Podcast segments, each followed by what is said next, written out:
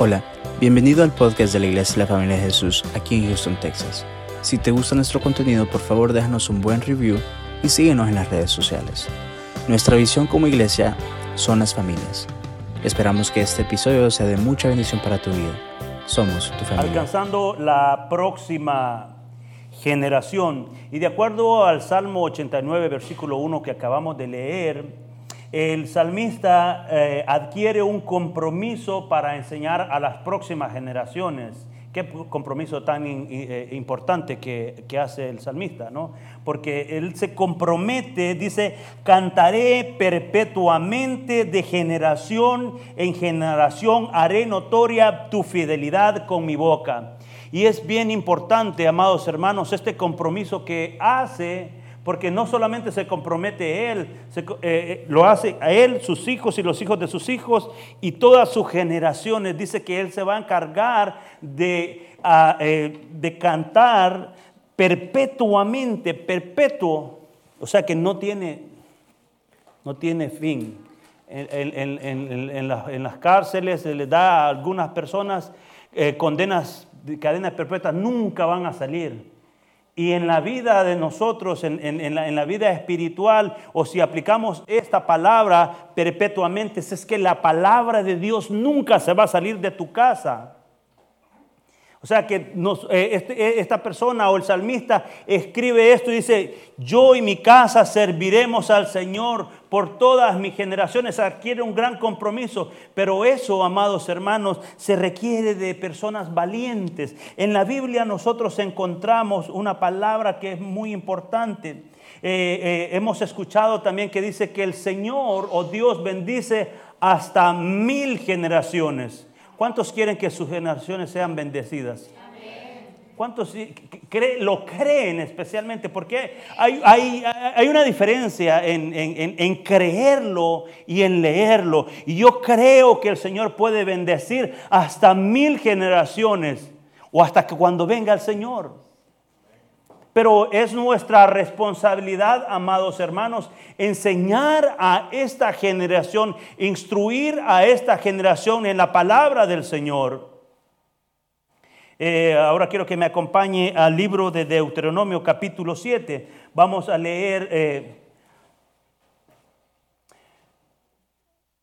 del versículo 6 al versículo 11, pero antes que todo quiero decirles, el libro de Deuteronomio eh, se escribió aproximadamente, o de acuerdo a, la historia, eh, se escribió 1406 eh, años antes de nuestro Señor Jesucristo. Y de acuerdo a la historia dice que Moisés, este es el quinto libro de la Biblia también, es algunos le llaman el Pentateuco porque está el Génesis hasta hasta el Deuteronomio. Pero Moisés se encuentra en una posición bastante importante porque está enfrente a la tierra prometida, a la tierra que Dios le prometió a Abraham, que iban a habitar sus descendientes. Recordemos que Dios eh, había hecho esta promesa tan grande, pero todo esto pasó muchísimo tiempo, amados hermanos. Eh, dice que eh, el Señor le permite a Moisés ver la tierra prometida y está ahí está al frente, está eh, a punto de conquistar esta tierra. Pero hay un dato bien importante también, amados hermanos, que dice que el Señor permitió que todos los, los jóvenes de 20 años y todos los adultos murieran. Porque había, eh, cuando, cuando Israel salió de Egipto, hubieron muchas cosas que el Señor tuvo que darles una lección al pueblo, porque los tuvo que tener en el desierto por 40 años. Y llegamos al punto donde se encuentra Moisés con una generación nueva, así como nosotros nos encontramos ahora delante de una generación que estamos, eh, eh, de hecho vamos a, terminar este año 2022, que para algunos no ha sido tan fácil, para algunos ha sido un poco difícil, pero quiero recordarles, amados hermanos, que si el Señor ya nos trajo hasta este lugar, es porque Dios tiene cosas más importantes y más maravillosas para, para, su pueblo. Dios quiere que conquistemos y que nuestra generación conquiste la tierra que Él prometió. Vivimos en una nación en la cual fluye la leche y la miel. Todos dejamos nuestras naciones, eh, a excepción de los que ya han nacido aquí, dejamos nuestras naciones por un futuro mejor. Eh, eh, hemos dejado todo, hemos dejado nuestras familias, hemos dejado nuestras raíces allá de, las tierras que nosotros hemos venido y hemos creído que Dios nos trajo aquí con un propósito. Y quizás algunos de nosotros traíamos propósitos diferentes, quizás pensábamos en hacer muchas cosas. Eh, pero cuando nos encontramos con el Señor y el Señor nos encuentra nosotros, nos da un propósito diferente a nuestra vida nos encuentra y nos da valor también para vivir en esta nación. Por eso, amados hermanos, yo quiero eh, exhortarles de que la oportunidad que nosotros ahora tenemos como nación y como, y, como creyentes eh, en nuestro Señor Jesucristo es una oportunidad muy valiosa porque tenemos la responsabilidad de enseñarle a las futuras generaciones cómo conducirnos en esta nación y en el futuro. De acuerdo a Deuteronomio, el Señor le dio instrucciones al pueblo, se las dice a Moisés, pero especialmente le da las instrucciones a, a Moisés y le dice, bueno, vas a terminar con todas esas naciones. Quiero que las elimines pero otra cosa bien importante, le dice, no harás alianzas con ellos, ni tus hijos ni tus hijas se van a mezclar con ellos, porque son pueblos paganos. Y es bien importante, amados hermanos, que nosotros enseñemos estos principios a nuestros hijos, porque es nuestra responsabilidad transmitir esas enseñanzas. Es nuestra responsabilidad decirles lo que el, Señor le dice al pueblo de Israel, le dice, ¿por qué no quiero que te mezcles o se mezclen? Porque los van a desviar del camino. Los van a sacar del camino. Nosotros tenemos una misión. Israel tenía una misión que era eh, eh, conquistar aquella tierra, la cual había sido prometida a través de Abraham. Y recordemos también que en el principio esa bendición se transmitió oralmente, o sea que era de hablar, declarar la palabra. Tenía, eh, eh, eh, en, la, en la Biblia nosotros encontramos que Abraham bendijo a Isaac y Isaac bendijo a Jacob y a Esaú usted se recuerda y nosotros nos enfocamos más en Israel porque recordemos que eh, eh, la bendición y nuestro Mesías viene a través de la línea de, Israel, pero fueron bendiciones eh, orales. Y eso nos dice a nosotros y nos enseña, amados hermanos, que tenemos que declarar la palabra sobre nuestros hijos, tenemos que bendecir nuestros hijos y transmitir esas bendiciones sobre ellos, porque Dios nos ha puesto una gran responsabilidad, amados hermanos, de bendecir a nuestros hijos con nuestra con palabra, palabra positiva. Esta mañana nosotros decíamos, eh, dábamos gracias por el éxito eh, de nuestros hermanos Brian y Natalie que eh, culminaron una carrera. en la universidad. Y eso les decíamos a los jóvenes en la mañana, que eso debe de motivar a los padres para que sus hijos también vayan a la universidad, se preparen y que sean profesionales y que sean esa la siguiente generación que puede tomar esta tierra, amados hermanos, porque se necesitan que hayan gobernadores en esta ciudad, que hayan alcaldes que tengan el amor y el temor a Dios. Pero es nuestra responsabilidad ser como ese, ese, parte del motor de la vida de nuestros hijos, impulsarlos, porque a veces cuando uno está estudiando, como que a veces le dan ganas de tirarlo la toalla cuando uno está estudiando, porque a veces las materias son bien pesadas, pero usted como padre tiene que decirle, tú puedes. Tú puedes lograrlo, puedes alcanzar esa meta, puedes graduarte, no importa el sacrificio que tengas que pasar, pero tú lo puedes hacer. ¿Y qué más, amados hermanos, también en la palabra del Señor? Decirles, hijo mío, tú puedes sobrevivir en esta generación. Porque en este tiempo, amados hermanos, este mundo a lo bueno le llama malo y a lo malo le llama bueno. Pero es nuestra responsabilidad encaminarlos y decirles a nuestros hijos, tú puedes. Así como nuestros hermanos ahora han presentado a sus, bebés al Señor. Eh, eh, es así, amados hermanos, esos son los primeros pasos porque han adquirido una responsabilidad delante del Señor y delante de esta congregación de que un día, cuando sea el tiempo correcto, ellas van a aceptar al Señor Jesucristo porque les va a ser fácil. Si todos los días nosotros estamos hablándoles y declarándole la palabra del Señor, les aseguro que cuando llegue el momento de que eh, van a, escuchar, tú quieres aceptar al Señor Jesucristo como tu Señor y tu Salvador, será más fácil.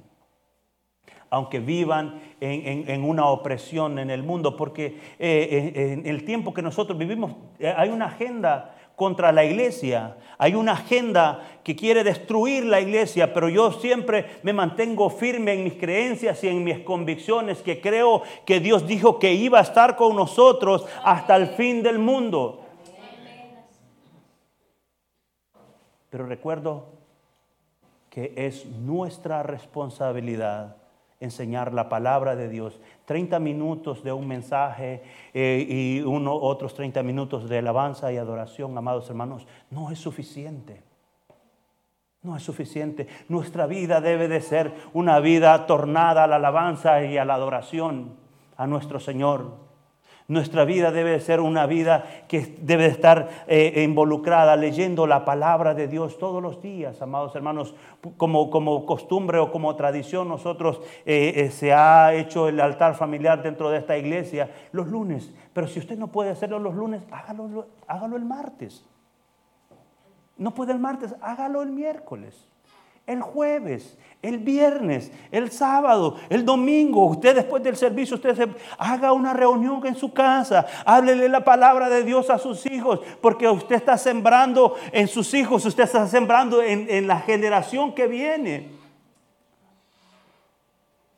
No hay día de excusa, amados hermanos para nosotros. Nosotros hemos sido llamados a la libertad para predicar su palabra en tiempo y fuera de tiempo.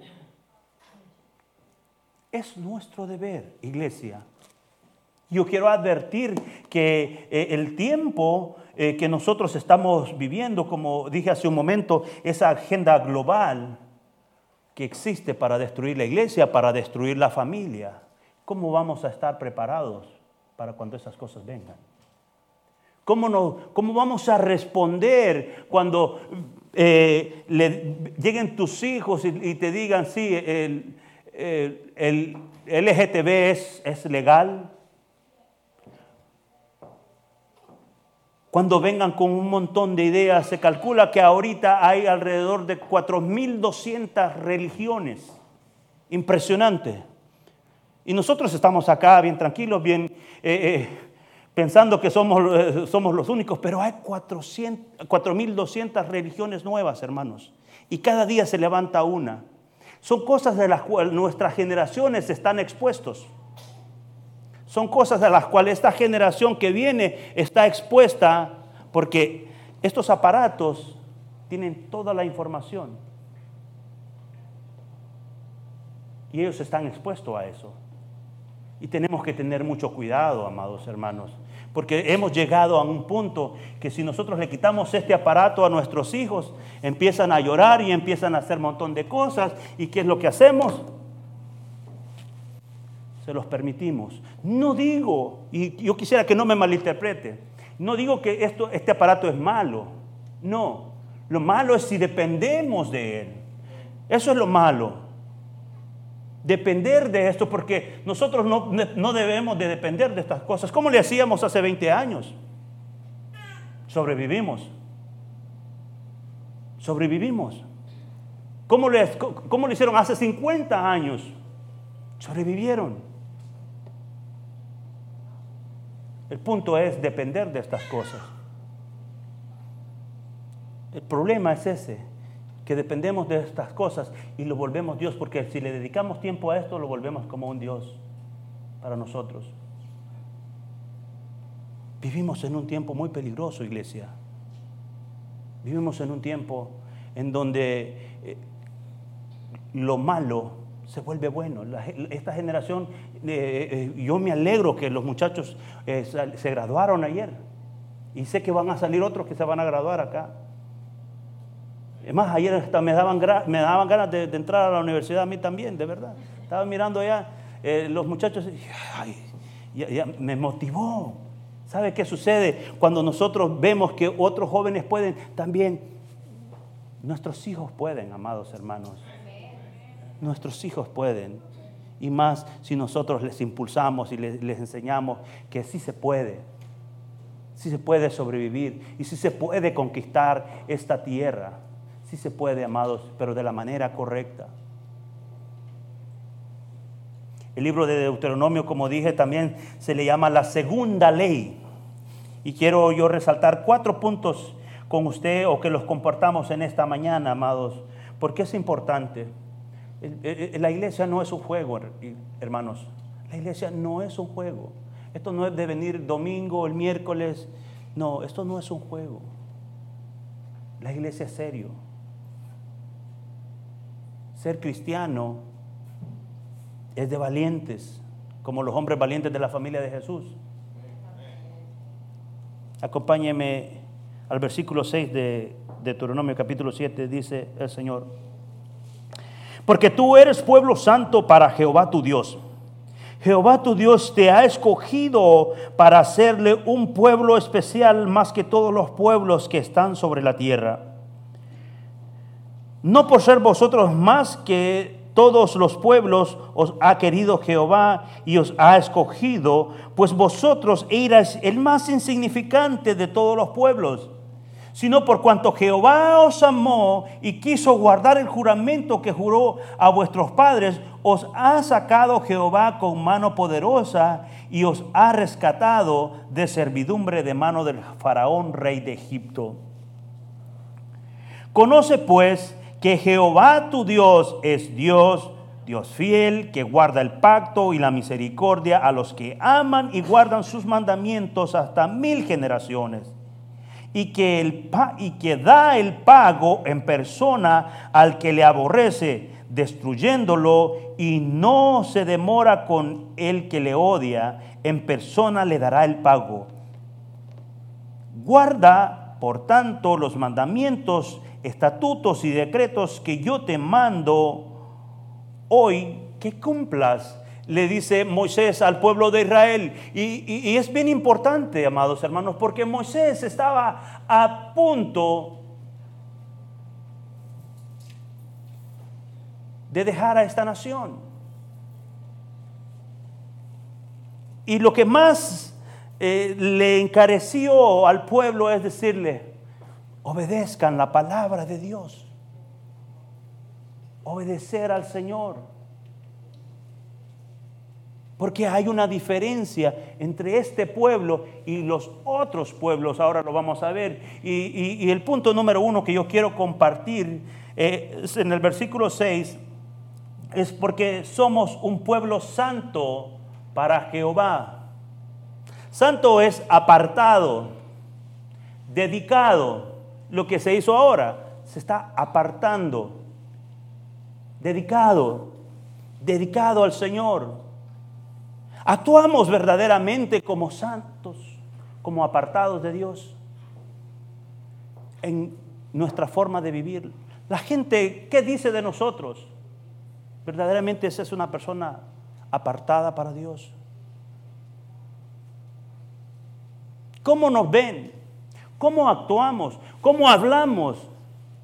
¿Cómo nos comportamos?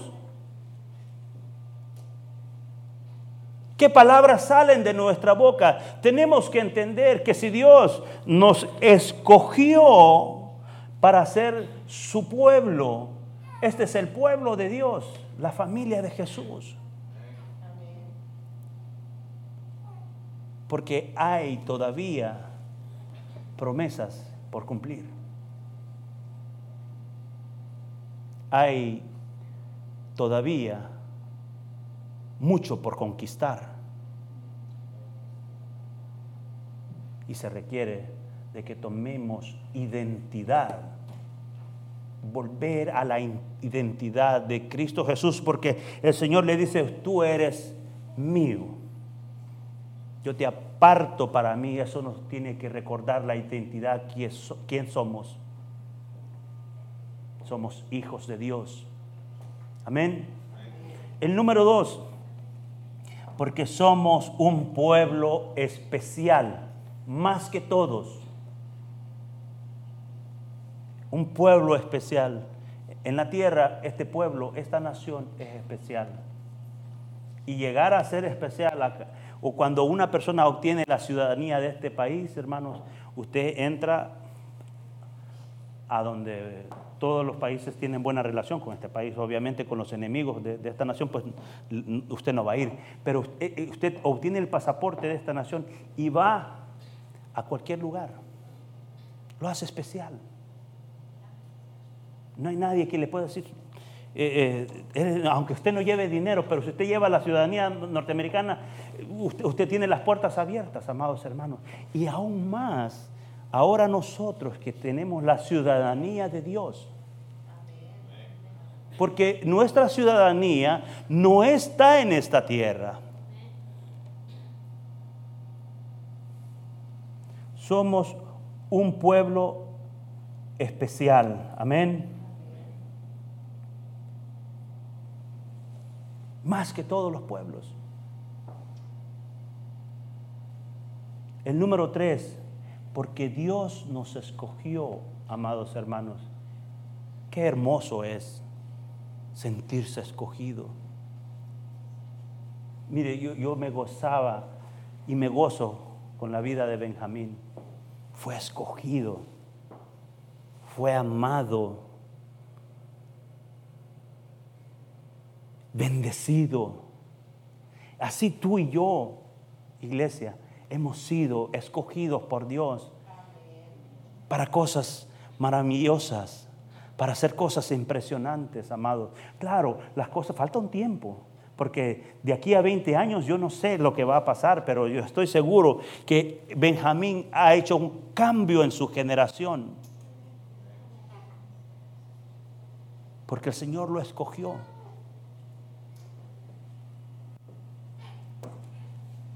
El número cuatro, amados hermanos, es porque Dios nos ama. Dice el versículo 7 de Deuteronomio, capítulo 7, dice, no por ser vosotros más que todos los pueblos os ha querido Jehová y os ha escogido, pues vosotros eras el más insignificante de todos los pueblos, sino por cuanto Jehová os amó y quiso guardar el juramento que juró a vuestros padres, os ha sacado Jehová con mano poderosa y ha rescatado de servidumbre de la mano de Faraón, rey de Egipto, por su amor. Y no existe un amor más grande demostrado en la humanidad que a Jesucristo en la cruz del Calvario. Su amor, iglesia, lo paga todo. El amor de Jesucristo es lo que nos tiene acá. Nos tiene respirando. El amor de Jesucristo es lo que nos hace eh, seguir adelante también, iglesia. Pero quiero hacerles las siguientes preguntas. ¿Quién les va a enseñar estas cosas? ¿El pastor? ¿A sus hijos? El diácono, el ujier, el ministro de alabanza de la iglesia. Iglesia, cada uno de nosotros somos llamados a enseñarles la palabra de Dios a nuestros hijos. No pienses.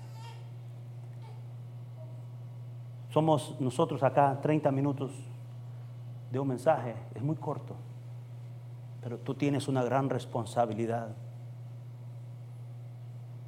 Yo quisiera que como iglesia nos encargáramos y tomáramos esa responsabilidad. Porque cuando Moisés le habló al pueblo, le dijo, ustedes son responsables de obedecer al Señor. Ustedes, cada uno de ustedes tendrá que tomar decisión sobre la generación, qué es lo que quieren hacer. Y nuestras decisiones, amados, son decisiones que podrán impactar positiva o negativamente a los que vienen detrás de nosotros. No debemos actuar egoístamente, porque nosotros ya estamos acá y, y ya aceptamos al Señor. Tenemos que preocuparnos por la próxima generación y alcanzarlos. La palabra de Dios dice que Él bendice hasta mil generaciones.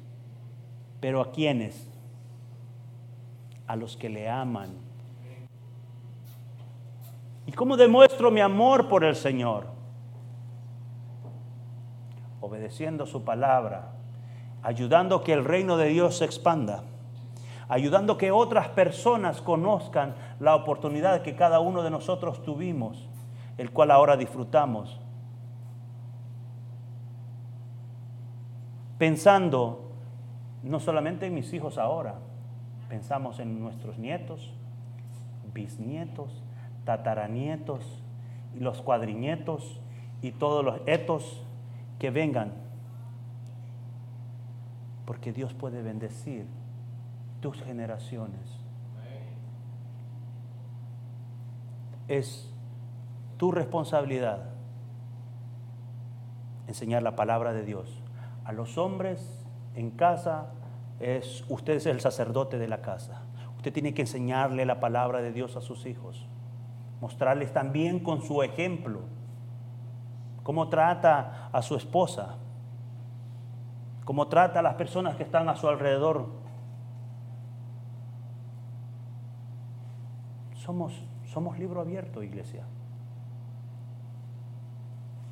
La gente está observando todo lo que hacemos. Si usted cree que solamente usted me está viendo a mí, a usted lo están viendo todos también. ¿Para dónde vas el domingo? Para la iglesia. Ah, va a la iglesia. Pero espero que usted no diga malas palabras, que esté diciendo insultos. La gente nos está observando y tenemos que ser ejemplo para las futuras generaciones, iglesia. Esta semana me, me llamó mucho la atención eh, un proyecto de mi hijo. Quiero compartirlo con ustedes. Porque la única manera que nosotros nos vamos a dar cuenta que estamos haciendo trabajo para el Señor es cuando nos exponemos a estas situaciones. Eh, él está haciendo un proyecto o hizo un proyecto en la escuela en donde tenía que hablar de, su, de, su, de sus raíces, eh, de, de, su cultura, quién es. Y, y, me gustó mucho lo que, lo que escribía él, pero hubo algo entre todo esto que me llamó mucho más la atención cuando escribía este proyecto. Y eh, su, su comentario, lo que él escribió en el proyecto, es con respecto a sus valores y sus creencias y tradiciones. Y él escribió, tuve que hacer la traducción en, el Google Translator, o si usted no sabe, pues ahora le doy ese tip. Eh, lo, lo, traducí así, así como estaba. Y dice que algunas de las tradiciones de su familia, dice, eh, celebramos la Navidad, acción de gracias, compramos comida, y disfrutamos con amigos y familiares y disfrutamos. Pero lo que más me, me impactó es que dice, nuestra familia cree y sigue a Dios porque Él es el único Salvador. Vamos a la iglesia a adorarlo y a conocer las historias que nos han contado de la Biblia algunos de nuestros valores son ir a la iglesia y trabajar allí, ayudando a la comunidad, a ayudar a las personas a conocer a Dios, quién es Él.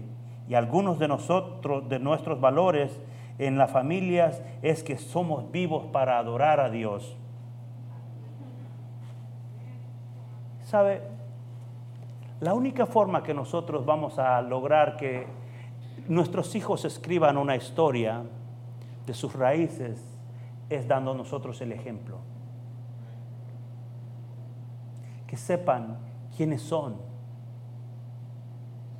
que sepan que su misión, que ellos ya tienen una misión acá, dentro de esta casa, que es de que otros conozcan al Señor tal como es, que le sirvan a Dios, así como son, a, edad pequeña. Y, yo les voy a decir, esto no solamente es en nuestros hijos, aquí hay otros niños que nosotros estamos viendo acá, que están ahí sirviendo de maestras. Sirven ahí en la media niños chiquititos. Están trabajando en esta casa. Nosotros estamos plantando en esta generación, iglesia, porque el tiempo que se avecina no es para tener miedo, porque eh, nosotros confiamos que Dios está con nosotros en esta congregación, pero son tiempos peligrosos. Pero tenemos que transmitir esa seguridad, esa fe, que cuando se encuentren en un momento difícil, que cuando se encuentren en un momento de desesperación puedan decir, Jehová es mi pastor, nada me faltará ni me pasará. Y aunque ande en valle de sombra también, Dios estará conmigo. Es nuestra responsabilidad, iglesia, enseñar la palabra de Dios y alcanzar esas otras generaciones que están ahí.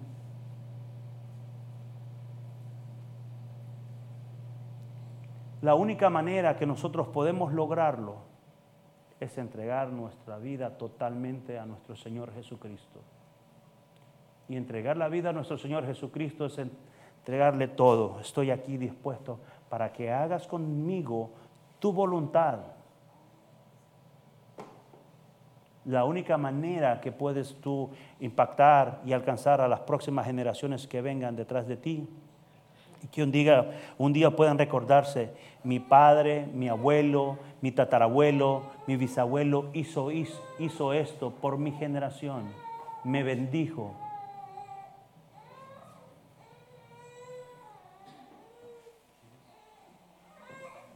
Si nosotros le entregamos nuestra vida totalmente a nuestro Señor Jesucristo, iglesia, seremos una iglesia en victoria, seremos una iglesia que alcanzará todas esas promesas y nuestros hijos van a conquistar esta tierra.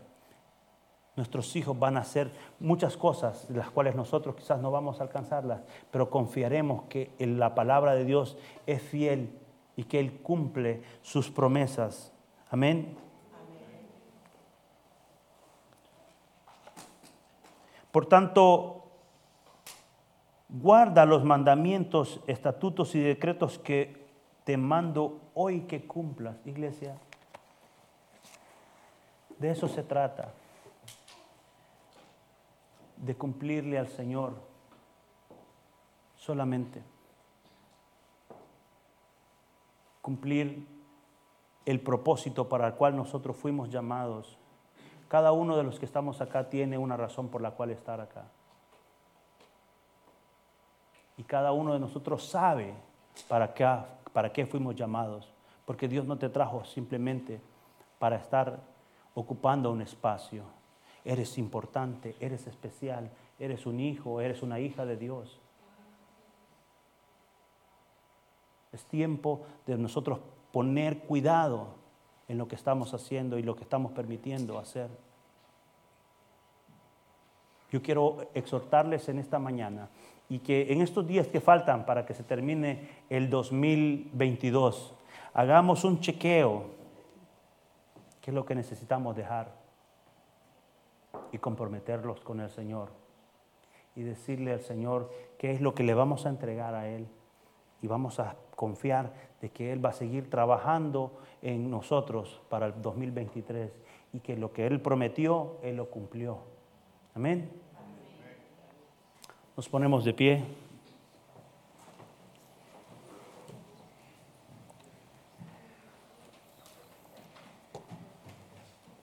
Recuerda, porque somos un pueblo santo para Jehová.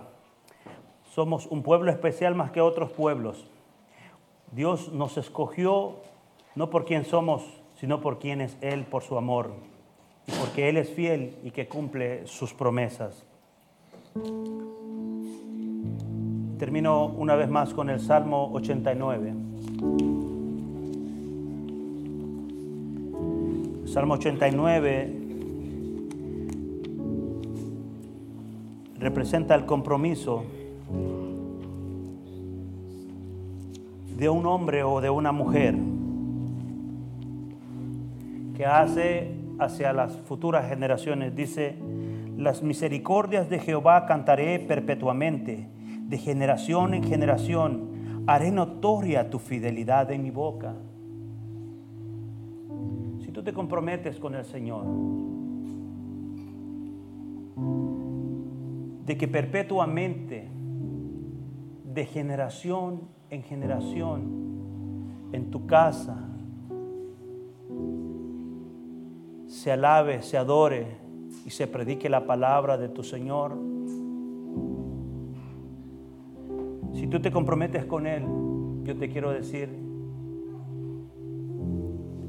que el Señor hará lo que prometió.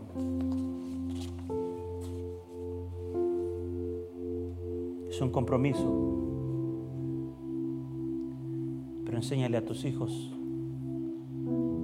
el compromiso y la responsabilidad. Amén.